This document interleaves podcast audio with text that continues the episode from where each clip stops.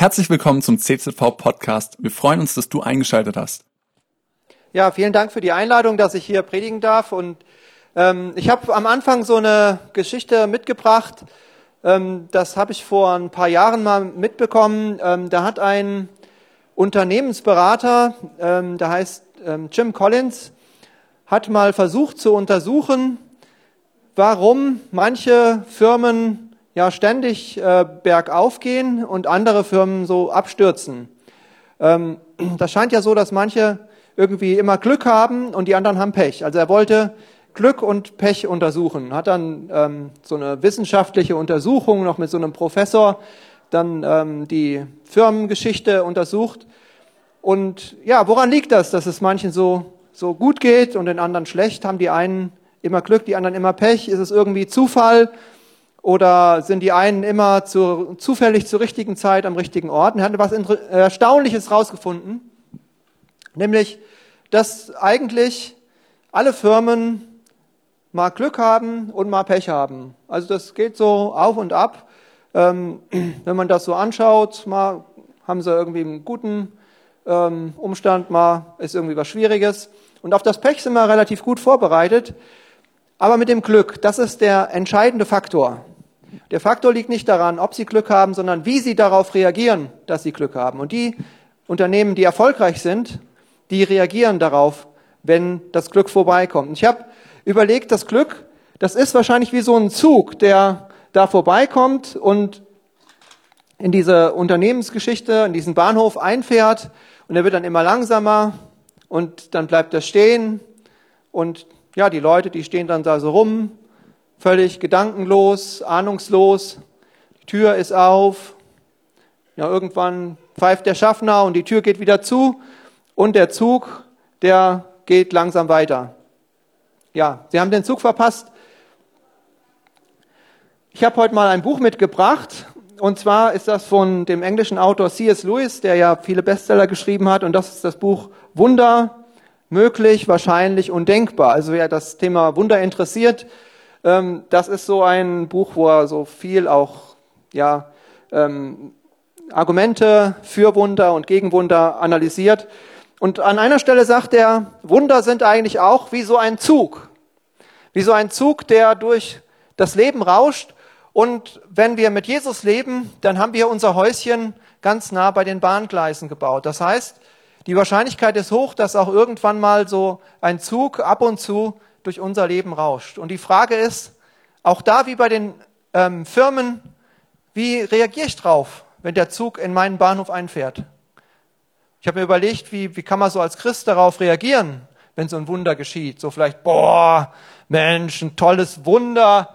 Was muss ich für ein cooler Christ sein, dass Gott mir so ein Wunder schenkt? Ja, oder vielleicht so, oh, die Leberwerte sind wieder besser, Gott sei gelobt, jetzt erstmal einen trinken gehen. Wie reagierst du auf ein Wunder? Bist du vorbereitet auf ein Wunder? Darum soll es heute gehen. Und dazu habe ich einen Text mitgebracht, den möchte ich erstmal vorlesen. Und der steht in Lukas 1, ab Vers 26. Und im sechsten Monat wurde der Engel Gabriel von Gott gesandt in eine Stadt in Galiläa, die heißt Nazareth, zu einer Jungfrau, die vertraut war mit einem Mann mit Namen Josef vom Hause David, und die Jungfrau hieß Maria. Und der Engel kam zu ihr hinein und sprach, sei gegrüßt, du Begnadete, der Herr ist mit dir. Sie aber erschrak über die Rede und dachte, welch ein Gruß ist das? Und der Engel sprach zu ihr, fürchte dich nicht, Maria, du hast Gnade bei Gott gefunden. Siehe, du wirst schwanger werden und einen Sohn gebären, und du sollst ihm den Namen Jesus geben. Der wird groß sein und Sohn des Höchsten genannt werden. Und Gott, der Herr, wird ihm den Thron Davids, äh, seines Vaters David geben. Und er wird König sein über das Haus Jakob in Ewigkeit, und sein Reich wird kein Ende haben. Da sprach Maria zu dem Engel, wie soll das zugehen, da ich doch von keinem Mann weiß? Der Engel antwortete und sprach zu ihr, der Heilige Geist wird über dich kommen und die Kraft des Höchsten wird dich überschatten. Darum wird auch das Heilige, das geboren wird, Sohn Gottes genannt werden. Und siehe, Elisabeth, deine Verwandte, ist auch schwanger mit einem Sohn in ihrem Alter, und ist jetzt im sechsten Monat, von der man sagt, dass sie unfruchtbar sei. Denn bei Gott ist kein Ding unmöglich. Maria aber sprach, siehe, ich bin des Herrn Magd, mir geschehe, wie du gesagt hast, und der Engel schied von ihr. Ja, das Thema soll halt sein, wie empfängt man ein Wunder? Und bei der Vorbereitung habe ich gemerkt, es gibt noch eine zweite Frage, die mindestens genauso wichtig ist. Und das ist die Frage, wie verpasst man ein Wunder? Da gibt es zum Beispiel die Leute in Nazareth in Galiläa. Über die sagt die Bibel, Jesus tat nicht viele Wunder bei ihnen wegen ihres Unglaubens. Unglaube scheint also was zu sein, was ein Wunder auch verhindern kann. Nun könnte man ja sagen, ähm, Wunder ist ja eigentlich Gottes Sache, oder? Also Gott legt das fest, wann und wo er ein Wunder tut. Da können wir ihn nicht irgendwie manipulieren durch besonderen Glauben oder so. Gott schreibt den Fahrplan sozusagen, wann der Zug kommt. Aber die Frage ist, wenn ich in meinen Bahnhof keine Gleise reinlege, ob Gott nicht doch ab und zu mal den Zug dann doch umleitet und über einen anderen Bahnhof leitet. Wie empfängt man ein Wunder? Eine wichtige Voraussetzung ist Glaube. Und das sehen wir bei Maria. Den Glauben hat sie. Das bezeugt ihr später die Elisabeth. Ähm, einige Verse später lesen wir dann, wie Elisabeth über Maria sagt, und selig bist du, die du geglaubt hast, denn es wird vollendet werden, was dir gesagt ist von dem Herrn. Da können wir die Folie nach dem Text machen. Ähm, riskant glauben, genau. Ja, das hört sich alles so schön romantisch an, jetzt hier bei dem Adventskranz und unter dem Weihnachtsbaum, der hier schon steht. Selig bist du, die du geglaubt hast. Aber dieser Glaube, das war politischer Sprengstoff.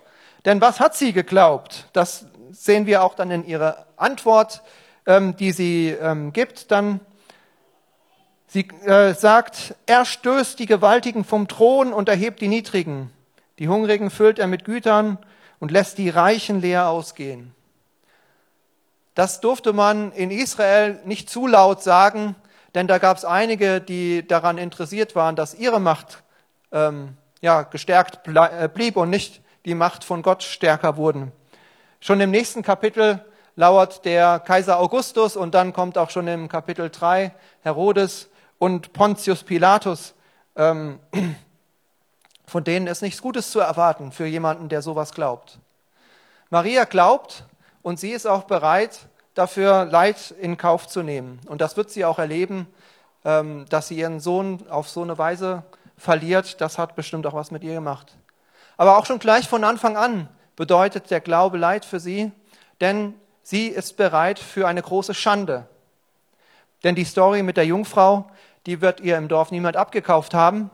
Und von daher haben die Leute mit dem Fingern auf sie und auf ihren Sohn gezeigt. Und das sehen wir auch schon, auch äh, Jahre später noch, in Johannes 8 wird das äh, berichtet, dass die Leute aus der Gegend zu Jesus sagen, wir sind nicht unehelich geboren worden.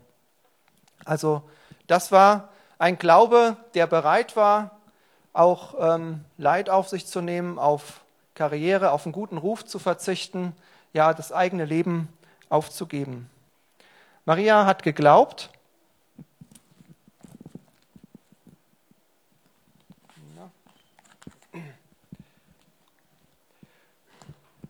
Aber Maria war keine Spinnerin, die irgendwelche Fantasien geglaubt hat, die irgendwie ihren Glauben auf Sand gebaut hat, sondern sie hat genau gewusst, woran sie glaubt. Und ich denke, das ist auch eine Vorbereitung. Das ist vielleicht so, wird so ganz normal hingenommen. Damals in der Zeit gab es wirklich auch viele Leute, die so intensiv ähm, sich ausgekannt haben in der Bibel und mit den Verheißungen. Ähm, das merkt man in den Worten von Maria. Da sind so viele Anspielungen auf das Alte Testament. Die muss wirklich jahrelang intensiv ja, über die Bibel nachgedacht haben, in der Bibel irgendwie auch studiert haben oder sich das angehört haben von anderen Leuten und das gelernt haben. Sie wusste genau, woran sie geglaubt hat und was sie glauben kann und was sie nicht glauben kann. Sie wusste, worum es geht. Das ist auch eine wertvolle Vorbereitung. Auch für uns die Frage, gibt es für mich auch irgendwelche Dinge, die ich auch ständig tue um mich auf solche Situationen vorzubereiten. Das macht einen großen Unterschied. Ja, wie würdet ihr reagieren, wenn da irgendwie so ein Engel in eurem Wohnzimmer erscheint und so eine Botschaft spricht? Das ist ja bei so Botschaften so, dann gibt er seine Botschaft ab und dann ist sie zu Ende und dann kommt irgendwie so eine Stille. Ja, vielleicht schaut er noch so erwartungsvoll. Oder wie ich das bei meinen Schülern dann mache, in der letzten Stunde vor der Prüfung, dass ich dann nochmal sage, so, habt ihr jetzt alles verstanden? Gibt es noch irgendwelche Rückfragen? Und diese Stille, die gibt es zweimal in Lukas 1. Einmal, wo der Gabriel zum Zacharias geht und dann das zweite Mal zu Maria. Und die beiden reagieren ein bisschen anders. Der ähm, Zacharias ist ja Priester im Tempel und der reagiert so ein bisschen skeptisch. Also wenn ich das mal so frei wiedergeben darf, dann sagt er zu dem ähm, Gabriel, hör mal, du kannst jetzt hier nicht einfach reingeschneit kommen wie der Weihnachtsmann. Ähm, hier bei uns im Tempel, da gibt's bestimmte Regeln, da geht das anders. Also wenn du hier irgendwas behauptest von Gott oder so, da bräuchte ich dann schon vielleicht nochmal so ein kleines Taschenwunder zur Bestätigung oder irgendwie was amtlich mit Stempel oder Siegel oder Visakarte würde auch reichen, aber so einfach geht das nicht. Und der Gabriel, der ist von dieser Rückfrage nicht sonderlich begeistert, denn das ist die letzte Rückfrage, die der Zacharias für die nächsten neun Monate stellen wird. Maria stellt auch eine Rückfrage, aber eine andere Rückfrage. Und zwar fragt sie, wie soll das zugehen, da ich doch von keinem Mann weiß? Sie glaubt das, was passieren wird, aber sie versteht es nicht. Sie versteht nicht, wie Gott das zustande bringen wird. Können die nächste Folie, genau. Wie Gott das zustande bringen wird. Und ähm, das ist vielleicht in unserem Leben oder in, in eurem Leben auch so, dass, dass ihr glaubt, ja, Gott kann dieses Wunder tun. Gott ist, ja, ich glaube diese Verheißung, ich glaube das, was ich von ihm weiß. Aber da gibt es ein Hindernis in meinem Leben und das ist einfach, das geht gar nicht. Das ist technisch unmöglich. Das kann ich mir nicht vorstellen, dass das funktioniert. Und der Gedanke dahinter ist ja jetzt auch clever, denn Gott richtet sich nicht nach unseren Ideen, sondern er hat andere Ideen, er hat größere Ideen, er kommt auf Ideen, auf die wir gar nicht kommen würden. Und von daher ist es gut von Maria nachzufragen, ja, wie, wie soll das denn funktionieren? Ja, und auch von uns, dass wir Gott fragen, Gut, du hast es verheißen, aber du siehst diese Hindernisse. Ich habe keinen, ich weiß nicht, wie das geht.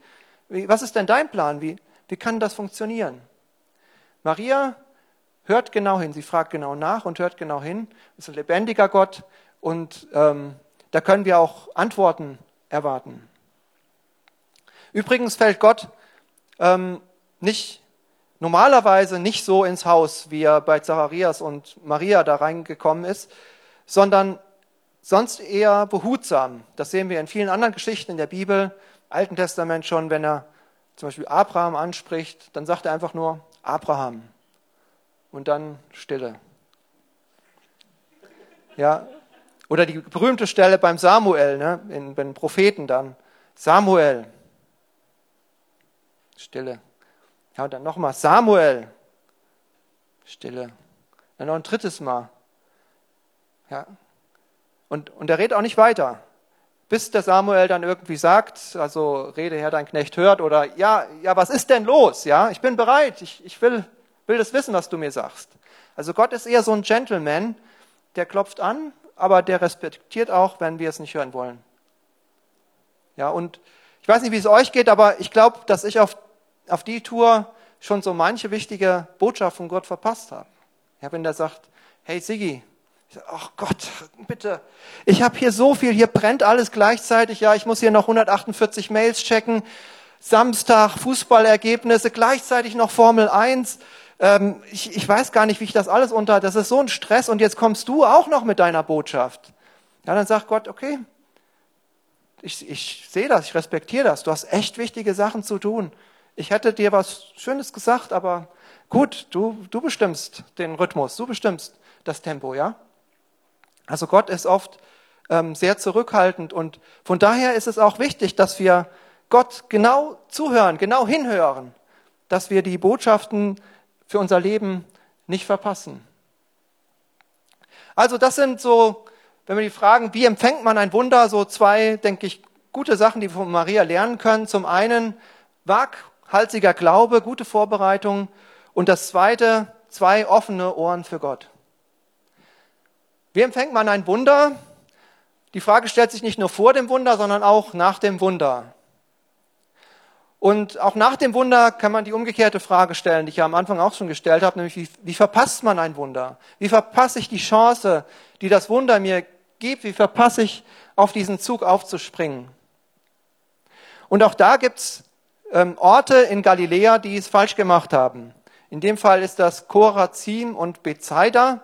Über die sagt Jesus einmal, wehe dir Korazim, wehe dir Bethsaida, denn wenn in Tyrus und Sidon solche Wundertaten geschehen wären wie bei euch, dann hätten sie längst in Sack und Asche gesessen und Buße getan.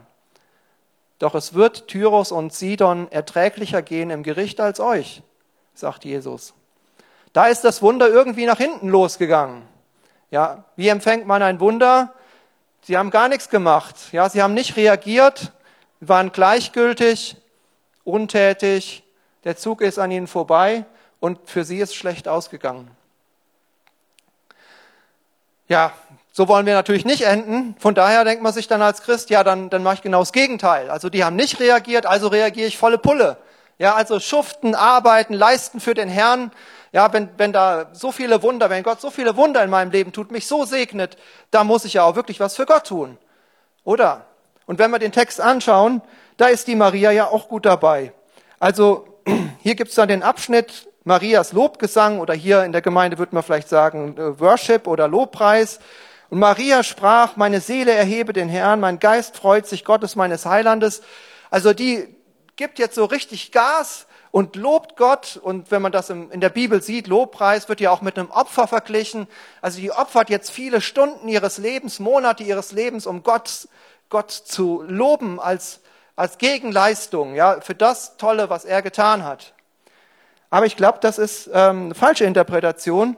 Sie lobt Gott ja, aber wie macht sie das? Das fand ich interessant. Wenn man da mal genauer hinschaut, habe ich was Interessantes entdeckt. Was sagt sie denn da?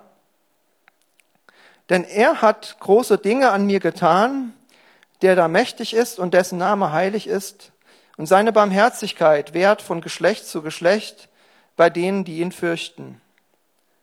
Ja, sie denkt über Gott nach. Im Gebet denkt sie über Gott nach, ausgehend von was Gott an ihrem Leben getan hat. Ich denke, das ist das Erste. Unsere erste Reaktion sollte das sein, wenn Gott etwas Großes in deinem Leben tut, wenn Gott dich segnet, wenn Gott ein Wunder tut, wenn Gott eingreift in dein Leben, drüber nachzudenken, wer ist denn Gott eigentlich? Ja, er hat große Dinge an mir getan. Mensch, ich habe echt ein Wunder erlebt. Das war ein Wunder. Was lerne ich über Gott? der da mächtig ist.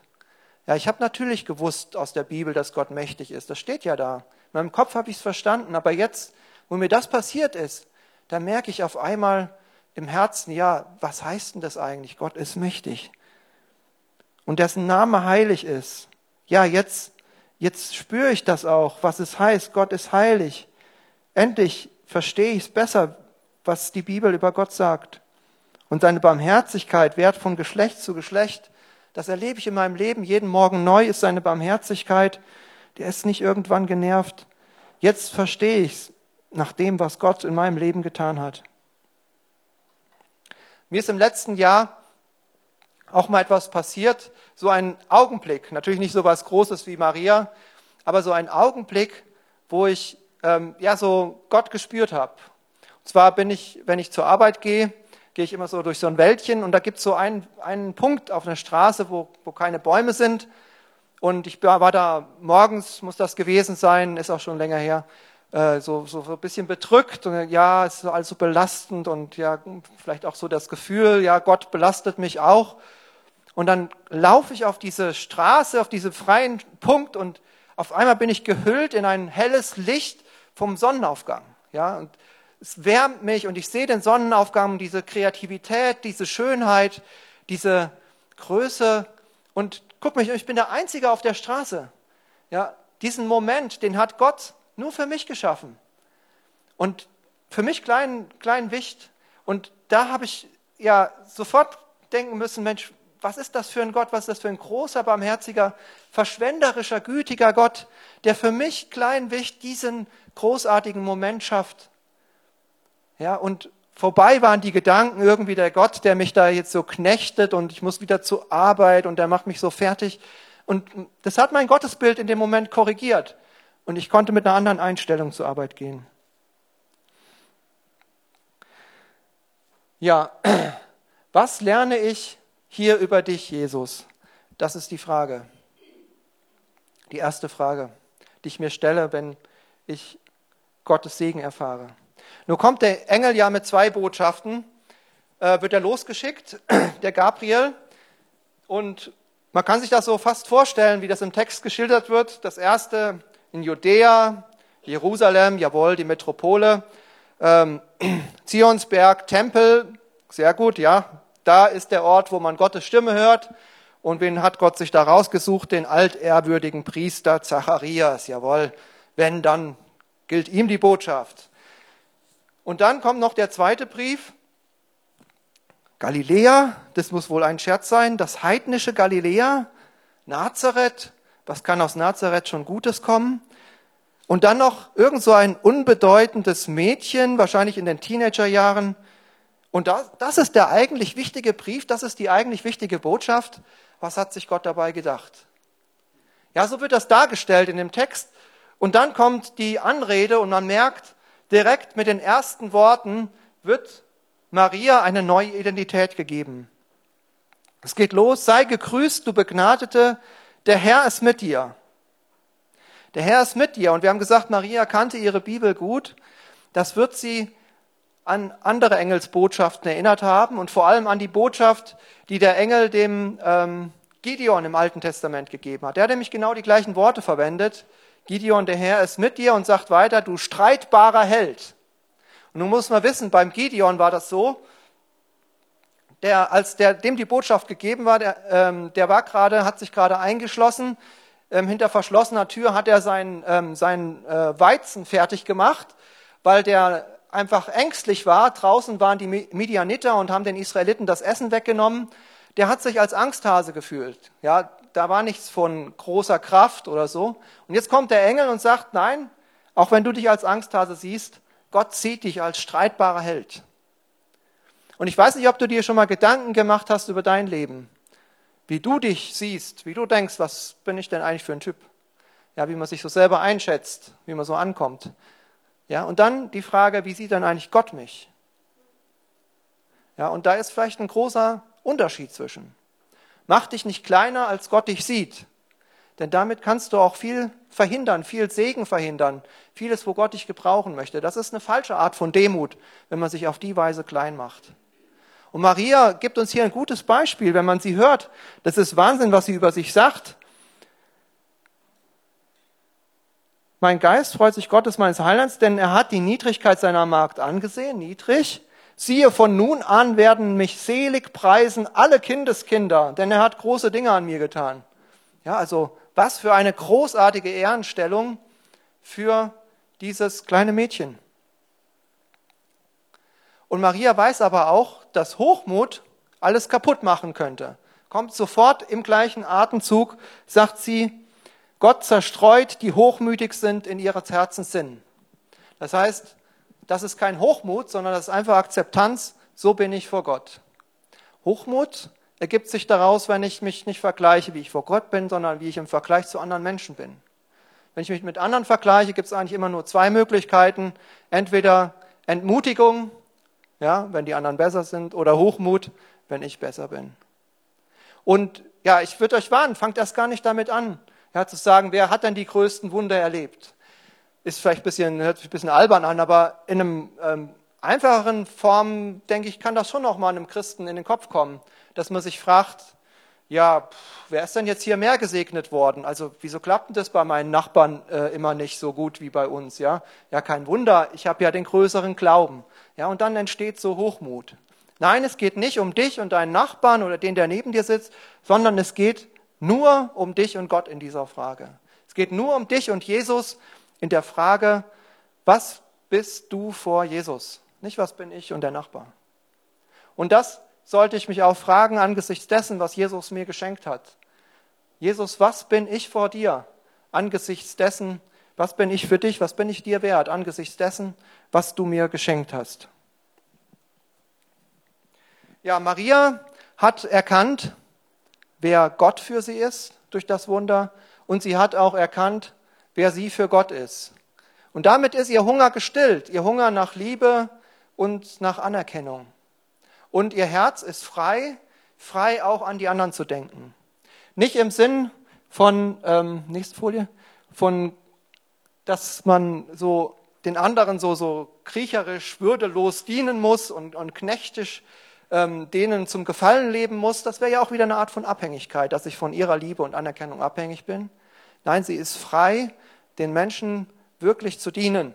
Und das sehen wir auch schon hier in diesen Worten von ihr, dass ihr Herz mitleidet mit ihrem Volk, mit dem Schrecklichen, mit dieser schrecklichen Situation, in der die anderen Menschen sind. Und im Glauben sieht sie, wie Jesus diese Situation verändern wird. Das sind große Worte, wo er sagt, den Hungrigen füllt er mit Gütern und lässt den Reichen leer ausgehen. Er gedenkt der Barmherzigkeit, hilft seinem Diener Israel auf, wie er geredet hat zu unseren Vätern Abraham und seinen Kindern in Ewigkeit. Maria hat ihr Herz frei für die Menschen um sie herum, sieht die Not. Siehst du die Not in deinem Volk oder im kleineren Bereich, in deiner Stadt, in deinem Dorf? Oder wenn es jetzt auf Weihnachten zugeht, da trifft man sich ja traditionell und da ist dann irgend so eine Großfamilie oder die Bekannten, die dann unter dem Weihnachtsbaum harmonisch sitzen. Aber wenn man dahinter schaut, ist oft auch eine schreckliche Not bei den einzelnen Menschen. Ja, was bedeutet dieses Wunder, das Gott in meinem Leben tut für diese Menschen? Welchen Glauben bekomme ich von Jesus für diese Menschen, für ihre Situation? Wie will Jesus ihre Situation ändern? Und welchen Unterschied will sein Wunder in ihrem Leben tun? Wenn wir Maria jetzt so zum Abschluss nochmal überlegen, was macht sie eigentlich so für so einen Eindruck auf uns, da haben wir zum einen eine, eine Frau, die auch anpackt, die bereit ist, Weg zu gehen, aber andererseits kommt sie auch so ein bisschen gechillt rüber. Ihre letzten Worte an den Engel sind, siehe, ich bin des Herrn Magd, mir geschehe, wie du gesagt hast. Können wir die nächste Folie nochmal? Also ich würde sagen, so hingegebene Bereitschaft. Sie stürmt nicht los wie Petrus mit dem Schwert, der gleich dem Malchus das Ohr abhaut. Sie, ähm, sie sagt nicht zu Gott, ey, du hast mich erwählt, jetzt will ich dir mal beweisen, dass ich die richtige Wahl war, ne, und jetzt zeige ich dir mal, was ich so alles drauf habe. Ja, noch mehr Extradienste, noch mehr Aufgaben, bis man dann schließlich völlig zusammenbricht. Aber sie bleibt auch nicht völlig passiv, sondern sie, wir sehen, sie trifft Entscheidungen, die ihr Leben verändern. Und die erste Entscheidung, die wir sehen, ist, dass sie für drei Monate zu Elisabeth zieht. Warum hat sie das gemacht? Gab ja nicht irgendwie ein Gesetz im Alten Testament. Wenn man als Jungfrau schwanger wird, muss man für drei Monate zu einer Verwandten ziehen, dass sie irgendwie jetzt ein Gebot gehorchen musste oder dass sie Gott einen Gefallen damit getan hätte. Es ist ja auch noch nicht mal ein gutes Werk der Nächstenliebe, dass die Elisabeth jetzt pflegebedürftig gewesen wäre und sie dann da ihr, ähm, ihr, ihr dienen kann oder so. Aber es ist trotzdem die richtige Entscheidung. Es ist, eine, sie bringt sich in eine Situation der Ermutigung wo sie andere ermutigen kann und wo andere sie ermutigen können. Und sie trifft diese Entscheidung bewusst. Das Wunder beginnt, ihr Leben zu verändern und es werden noch viele Entscheidungen folgen, wo ihr Leben verändert wird, völlig verändert wird. Und ihr könnt schon mal nach vorne kommen, denn ich weiß nicht, wie es in deinem Leben aussieht. Ob du vielleicht vor kurzem erst ein Wunder erlebt hast, dass Gott in deinem Leben eingegriffen hat. Vielleicht stehst du kurz davor, ein Wunder zu erleben. Es kann aber auch sein, dass bei dir im Dezember gar kein Zug mehr vorbeikommt. Aber ein Zug, der kommt jedes Jahr vorbei und das ist der Zug, ja, dass wir daran erinnert werden, an das große Wunder, was Gott getan hat, dass er seinen Sohn auf die Welt geschickt hat, um dich und mich zu retten. Und bei diesem Zug ist es wie bei den anderen Zügen auch, es ist die Frage, wie reagiere ich? Wie stehe ich am Bahnhof? Gedankenlos? Ja vielleicht sogar gleichgültig, genervt? Oder greife ich die Chance? Ja, sehe ich das Wunder und springe auf auf diesen Zug. Ich möchte heute fragen, eine einfache Frage, die vielleicht gar keine große Sache ist. Was kann ich in meinem Leben jetzt umstellen, Jesus? Was kann ich, welche Entscheidung kann ich treffen? Was kann ich verändern als einen ersten Schritt, als Reaktion auf dieses Wunder?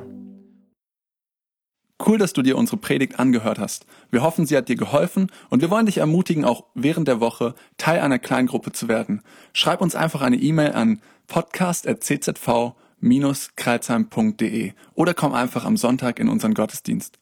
Folge uns außerdem auf Facebook oder Instagram für alle weiteren Infos. Wir freuen uns auf dich.